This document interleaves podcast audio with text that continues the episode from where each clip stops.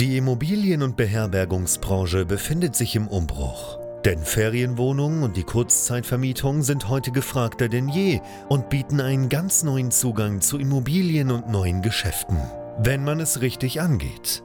Denn eine klassisch konservative Ferienwohnung reicht lange nicht mehr aus. Hendrik Kuhlmann ist seit mehreren Jahren genau in diesem Bereich tätig und betreibt unzählige Apartments in mehreren Ländern. Heute zeigt er angehenden Gastgebern, wie man in die Kurzzeitvermietung einsteigt, dafür keine eigenen Immobilien benötigt und er zeigt aktiven Gastgebern, wie sie ihr Geschäft weiter ausbauen, professionalisieren und automatisieren können.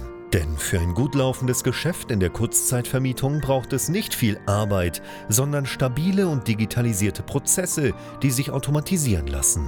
Herzlich willkommen zum Pro Hosting Podcast. Der Podcast zur Kurzzeitvermietung. Von und mit Hendrik Kuhlmann. Schön und gut, wie du das immer darstellst, Hendrik, aber es ist nicht alles so gut mit der Kurzzeitvermietung, wie du es immer versprichst. Das wurde mir neulich in einem Kommentar angetragen. Grüße gehen raus an Dennis Fricke. Und heute möchte ich mal über die vermeintlichen Schattenseiten und Vorbehalte gegenüber der Kurzzeitvermietung sprechen. Und damit willkommen zurück hier bei BNB Pro Hosting, dem YouTube-Kanal und Podcast rund um das Thema Kurzzeitvermietung. Von Ferienwohnungen, von Service Apartments, von Airbnbs und Co. Ich bin Hendrik von BNB Pro Hosting, helfe hier angehenden Gastgebern überhaupt mal in das Geschäft mit der Kurzzeitvermietung zu starten. Seit 2020 und erfahrenen Gastgebern dabei ihr Geschäft weiter auszubauen und zu professionalisieren. Selber betreibe ich über 80 Unterkünfte in verschiedenen Ländern und äh, meine dementsprechend natürlich auch entsprechende Erfahrung mitzubringen und beschäftige mich mit Kurzzeitvermietung jeden Tag. Und es gibt einfach da draußen verschiedene Vorbehalte gegenüber Kurzzeitvermietung, natürlich auch gegenüber Beratern oder Coaches, äh, so wie wir natürlich bei BNB Pro Hosting auch welche sind. Und darüber möchte ich heute mal sprechen. Denn ist es nun alles Sonnenschein im Bereich der Kurzzeitvermietung und bei Airbnb? Mitnichten ist das immer so, aber es ist schon ein sehr, sehr cooles Geschäft. Aber es gibt natürlich auch Vorbehalte da draußen. Und einer der größten ist natürlich, hey, das Ganze, was ihr macht, ist illegal. Airbnb ist ja verboten und ihr nehmt ja den ganzen Leuten überhaupt auch die Wohnungen weg. Und bei dem Wohnraummangel, den es da aktuell draußen gibt, äh, ist das ja moralisch überhaupt nicht zu verantworten, was ihr da macht. Das lese ich auch regelmäßig in irgendwelchen Kommentaren, ähm, die es ja zu Postings, zu Werbeanzeigen zum Beispiel von uns gibt. Und das Ding ist, natürlich ähm, ist der Bereich der Kurzzeitvermietung reguliert. Das ist er auch teilweise schon sehr, sehr lange, denn es gibt einfach das Baurecht. Aber Einige Städte haben in den vergangenen Jahren auch sogenannte Zweckentfremdungs- und Wohnraumschutzsatzungen erlassen. Und das finde ich auch gut, denn es gibt einfach Städte, wo Wohnraum wirklich knapp ist. Ja, Beispiele sind hier Berlin, München, Hamburg, Düsseldorf, Köln, Bonn, Dortmund, Münster und so weiter, Frankfurt. Es gibt also gerade bei den großen Metropolen mittlerweile ähm, sehr, sehr starke Regulierungen auch in dem Bereich. Das ist also auf jeden Fall richtig. Aber was nicht richtig ist, ist, dass deswegen Airbnb oder Kurzzeitvermietung in diesen Städten beispielsweise verboten ist. Denn diese ganzen Regulierungen, die beziehen sich immer auf Wohnraum. Ja? Wohnraum soll diesen Städten nicht zusätzlich entzogen werden durch Kurzzeitvermietung. Ähm, es lässt sich trefflich darüber streiten, ob jetzt Ferienwohnung, Airbnbs, Kurzzeitvermietung der einzige Grund dafür ist, dass Wohnraum knapp ist. Ich finde das Thema Leerstand, ähm, um irgendwie auf höhere Preise zu spekulieren, fast noch gravierender. Und es gibt auch sonst einige Bewegungen, auch in der Politik natürlich, ähm, mit entsprechenden Neubauzielen, Förderungen und so weiter. Naja, wo es vielleicht beim Wohnraum nicht so funktioniert, wie es eigentlich sollte.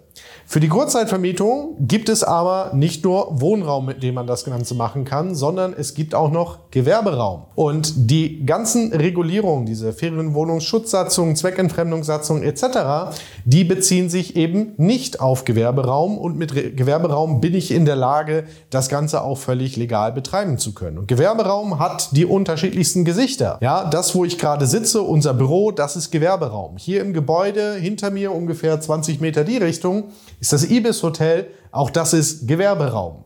Ähm, ein Hotel, das neu gebaut wird oder ein Boardinghaus, das neu gebaut wird, ist auch Gewerberaum, so wie in Rosenheim. Eine Einzelhandelsfläche ist ebenfalls Gewerberaum. Und man kann solche Flächen durchaus auch konvertieren. Das heißt, ich kann aus einem Büro auch ein Serviced Apartment, eine Ferienwohnung machen und mir auch entsprechend genehmigen lassen und dann auch in solchen Märkten, die eigentlich reguliert sind, das Ganze völlig legal betreiben. Wir selber bei uns im Apartmentbetrieb nutzen nur noch Gewerbeflächen. Dortmund beispielsweise 30 Einheiten, ein Gebäude, fünf Etagen, Gewerberaum. Koblenz waren früher auch mal Büros, auch alles Gewerberaum.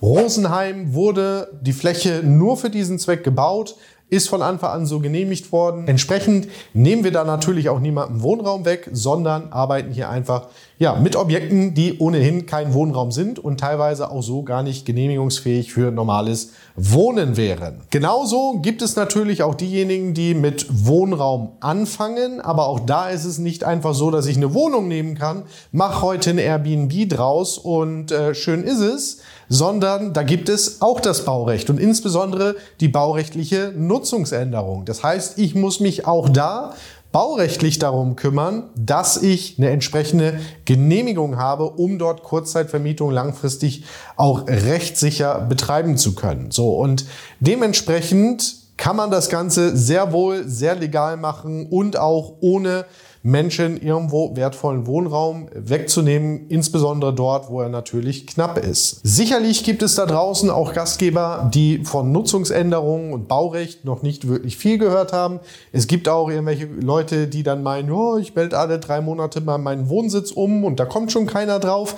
Das ist aber offen gestanden wirklicher Bullshit. Ich persönlich bin der Meinung, wenn man Kurzzeitvermietung wirklich professionell angehen möchte und das Ganze auch entsprechend ausbauen will, dann muss man das von Anfang an rechtlich einwandfrei und sauber aufsetzen. Es gibt natürlich auch solche Themen wie Brandschutz, auch das alles andere als zu vernachlässigen.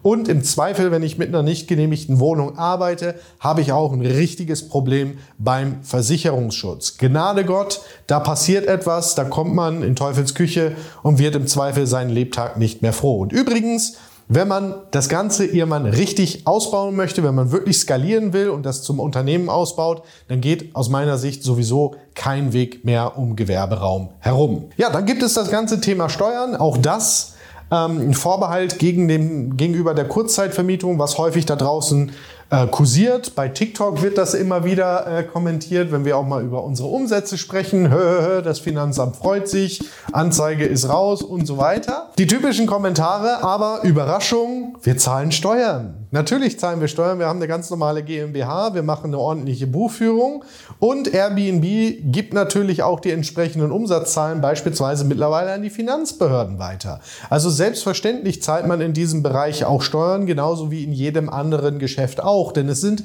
Einkünfte, die man erzielt und die muss man entsprechend auch angeben und natürlich auch versteuern. Also ja, muss ich dich leider enttäuschen, wenn du nach einem Geschäftsmodell suchst, wo du steuerfrei arbeiten kannst. Das hier ist es nicht, denn du musst hier natürlich ganz normal deine Steuern zahlen. Genauso wie überall anders auch. Da kommst du nicht drum rum.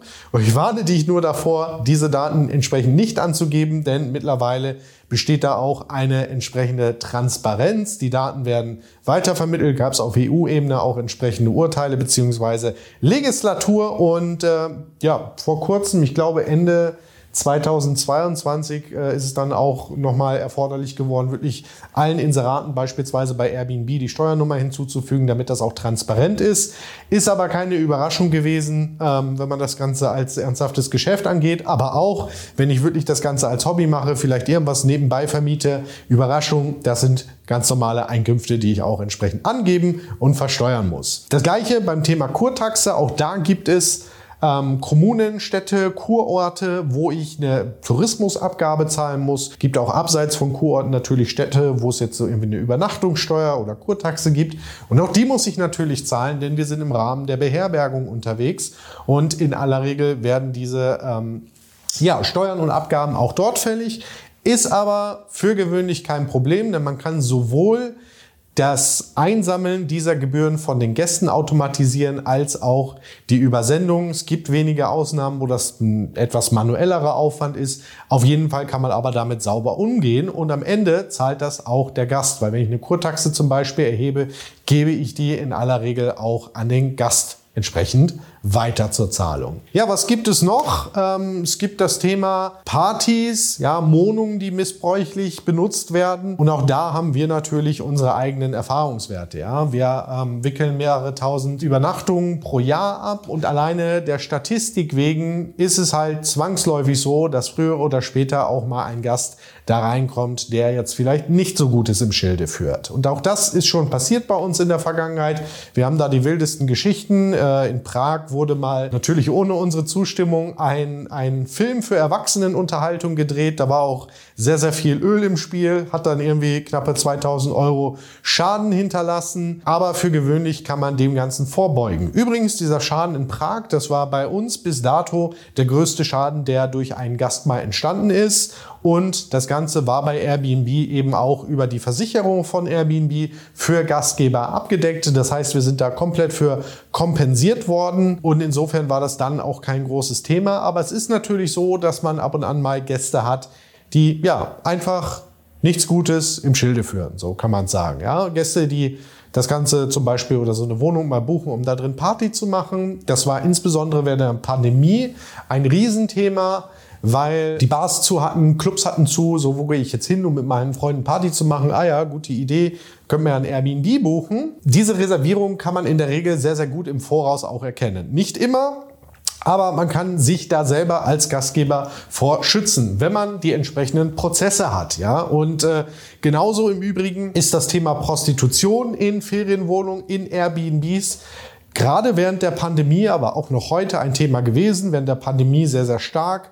Mittlerweile nicht mehr so gravierend, wie es damals war. Aber es ist einfach auch so, die Damen haben sich teilweise Apartments gebucht, weil anders konnten sie irgendwo ihrer Arbeit nicht nachgehen. Das Ganze ohne Zustimmung der Eigentümer bzw. der Vermieter gemacht und ist halt einfach ein Thema, ist etwas, das es gibt, äh, insbesondere natürlich eher, eher in urbaneren ähm, Märkten, äh, also eher in Städten als auf dem Land oder in irgendwelchen Urlaubsregionen. Aber auch das sicher irgendwo eine Schattenseite, wenn man so möchte, von diesem Geschäft. Jetzt sagte ich aber gerade, dass man dem gut vorbeugen kann. Und zwar gibt es ja die unterschiedlichsten Punkte, die man umsetzen kann. Wir bei uns im Apartmentbetrieb, wir schauen uns zum Beispiel jede Buchung an und prüfen gewisse Kriterien ab, um wirklich festzustellen, ob hier gegebenenfalls irgendwo ein Risiko vorliegt. Was heißt das?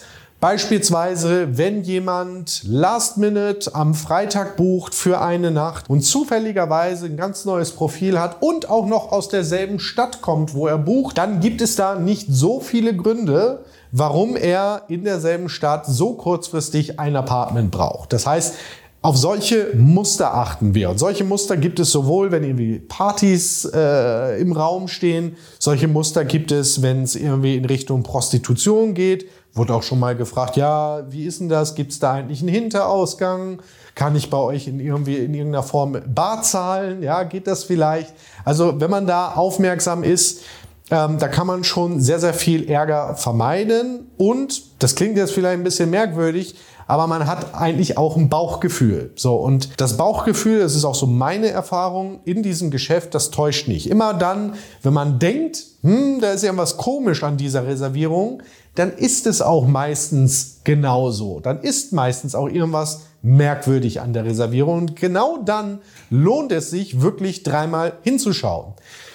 Man kann hier sehr, sehr viel vermeiden, aber natürlich, es gibt eine Statistik und die Statistik sagt am Ende des Tages, dass es bei einem ganz, ganz geringen Prozentsatz auch mal zu Problemen kommen kann. Übrigens bin ich mir ziemlich sicher, bei den tausenden Übernachtungen, die wir abwickeln, und es werden ja immer und immer mehr durch auch mehr Wohnungen, wird früher oder später jemand auch mal eines natürlichen Todes in einer unserer Wohnungen sterben. Und das sind einfach Sachen, auf die ich mich einstellen muss und wo ich mich auch entsprechend vorbereiten kann. Ja, wie kann man zum Beispiel Partys noch vorbeugen? Es gibt Dezibelmesser, sieht aus wie ein Rauchmelder, beispielsweise an der Decke und der ist dafür da, dass Lautstärke detektiert wird. Das heißt, wir haben zum Beispiel Grenzwerte, ja, meinetwegen 75 dB tagsüber und 65 oder 70 Dezibel in der Nacht, die dieses Gerät überwacht. Und wenn jetzt eine Party stattfindet, dann wird es zwangsläufig auch laut. Und der Sensor alarmiert uns dann, dass es hier aktuell zu laut ist und wir können dann wiederum die nächsten Schritte ergreifen, um zum Beispiel so einer Party dann frühzeitig ein Ende zu bereiten. Das heißt, man kann sich hier vorbereiten und es gibt hier gewisse Wahrscheinlichkeiten, aber der wirklich riesige Prozentsatz aller Buchungen sind ganz normale Gäste, die bei uns übernachten, ohne dass sie irgendwelche Schäden hinterlassen, die ähm, super nett sind, mit denen ähm, wir auch als Gastgeber eine sehr, sehr tolle Erfahrung machen. Und das ist die Regel. Natürlich, zu jeder Regel gibt es auch die Ausnahme. Und wenn ich schon darum gebeten werde, mal über die Schattenseiten zu sprechen, das hier ist eine. Man kann da sehr, sehr viel vorbeugend machen. Ähm, man kann sich da sehr, sehr gut schützen. Man ist im Zweifel zum Beispiel über Airbnb auch sehr, sehr gut abgesichert hat vielleicht auch noch seine eigenen Versicherungen in diesem Bereich. Aber ja, sowas kann passieren, ist zum Glück wirklich die Ausnahme, wenn man es richtig macht, weil man halt sehr, sehr viel Ärger auch im Vorfeld wirklich ja, ausmerzen kann. Und dann gibt's noch den ganzen Bereich der Kommunikation, ja, die Erreichbarkeit für Gäste. Und das ist für mich schon irgendwo ein Selbstverständnis, dass man für einen Gast im Notfall erreichbar ist. Denn wenn er nachts um eins nicht reinkommt, dann ist das ein Problem. Und dann sollte man seinem Gast auch in irgendeiner Form weiterhelfen. Er möchte ja irgendwo übernachten. Wenn man aber ehrlich ist und ganz am Anfang steht, dann ist das Risiko, dass das häufig passiert, sehr, sehr gering. Zumindest, wenn man sein Geschäft im Griff hat. Weil dann gibt es vielleicht vor Ort irgendwelche Lösungen als Rückfallebene, wie der Gast alternativ reinkommt. Und es checken hier auch gar nicht so viele Gäste ein. Ja, wenn du jetzt eine Wohnung hast und meinetwegen einmal die Woche ein Gast da anreist, da ist ja auch das Volumen gar nicht so hoch, wo viel passieren kann. Es sei denn, du machst als Gastgeber irgendwo einen schlechten Job. Das heißt, hier hast du wirklich sehr, sehr gut das Ganze selber im Griff, deine Wohnung so auszustatten, dass es am Ende zu wenig Beschwerden kommt. Natürlich, man hat manchmal Gäste, die finden auch das Haar in der Suppe, ist völlig normal. Aber für die allermeisten Fälle, wenn deine Wohnung gut in Schuss ist, alles funktioniert, was du auch versprichst und die Wohnung auch so aussieht, wie du es über die Fotos versprichst, Stichwort Erwartungshaltung, dann wirst du hier sehr, sehr wenig Ärger und Probleme haben. Und natürlich kann es mal sein, dass irgendwann dein Schloss vielleicht mal den Geist aufgibt. Und dann musst du dir halt einfach überlegen, was ist die Rückfallebene? Wie helfe ich meinem Gast stattdessen weiter? ohne vor Ort zu sein. Ich meine, ich sitze auch hier in Deutschland, gerade in Augsburg im Büro. Wir haben in Florida eine Unterkunft mit drei Wohnungen für zwölf Personen. Da kann ich auch nicht einfach mal eben so hinfahren, sondern muss mir auch Gedanken darüber machen, was machen wir denn im Falle des Falles. Und selbst heute bei uns mit Mitarbeitern, mit einem Team, die natürlich auch das Telefon entsprechend beantworten, ist es so, dass wir natürlich eine nächtliche Erreichbarkeit sicherstellen. Und sehr häufig liegt die auch nach wie vor noch bei mir. Ja, weil wenn meine Mitarbeiter zum Beispiel die Rufbereitschaft nicht übernehmen können, die bei uns übrigens vergütet ist ähm, in der Dimension, wo wir mittlerweile unterwegs sind, ähm, dann bin ich im Zweifel immer die Rückfallebene.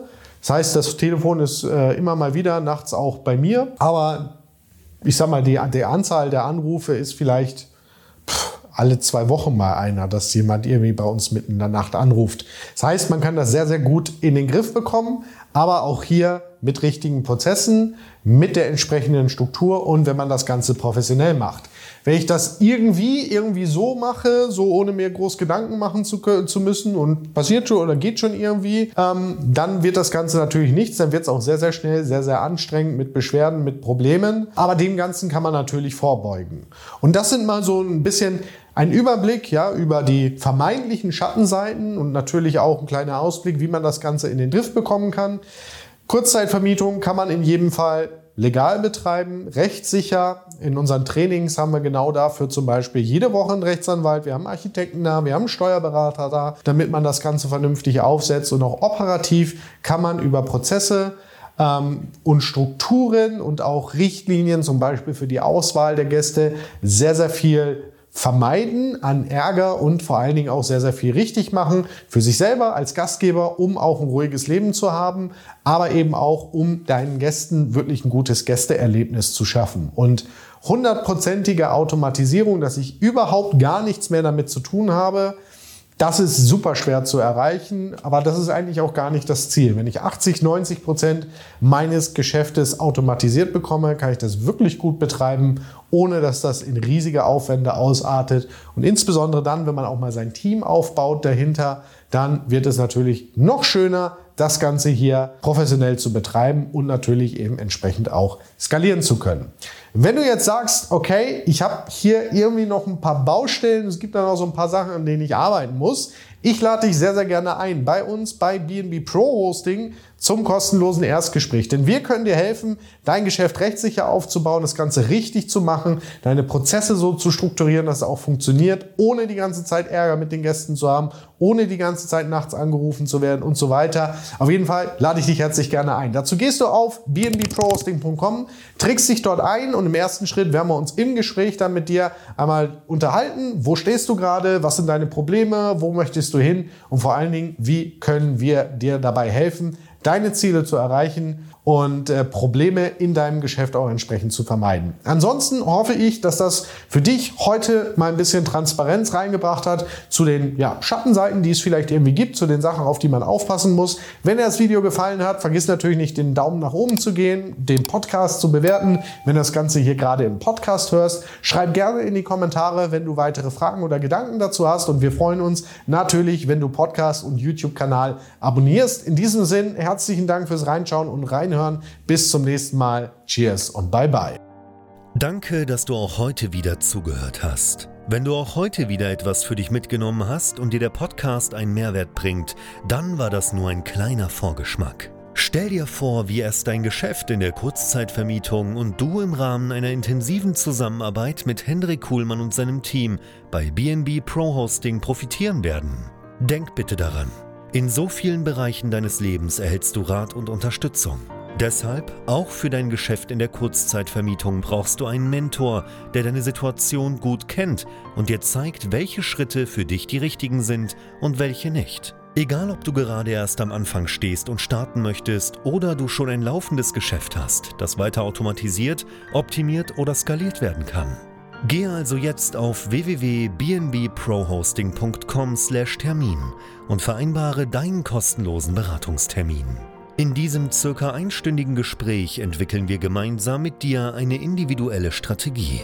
Du lernst, wie und wo du dich mit Ferienwohnungen und Apartments positionieren sollst, neue Objekte akquirieren kannst, welche Prozesse du benötigst, wie du sie automatisierst und sofort deine Auslastung, Umsatz und deinen Gewinn steigern wirst. Hendrik Kuhlmann ist der richtige Experte für dich und deine Herausforderungen. Er kennt die für dich optimale Lösung und Herangehensweise. Buche also jetzt deinen kostenlosen Beratungstermin unter www.bnbprohosting.com/termin.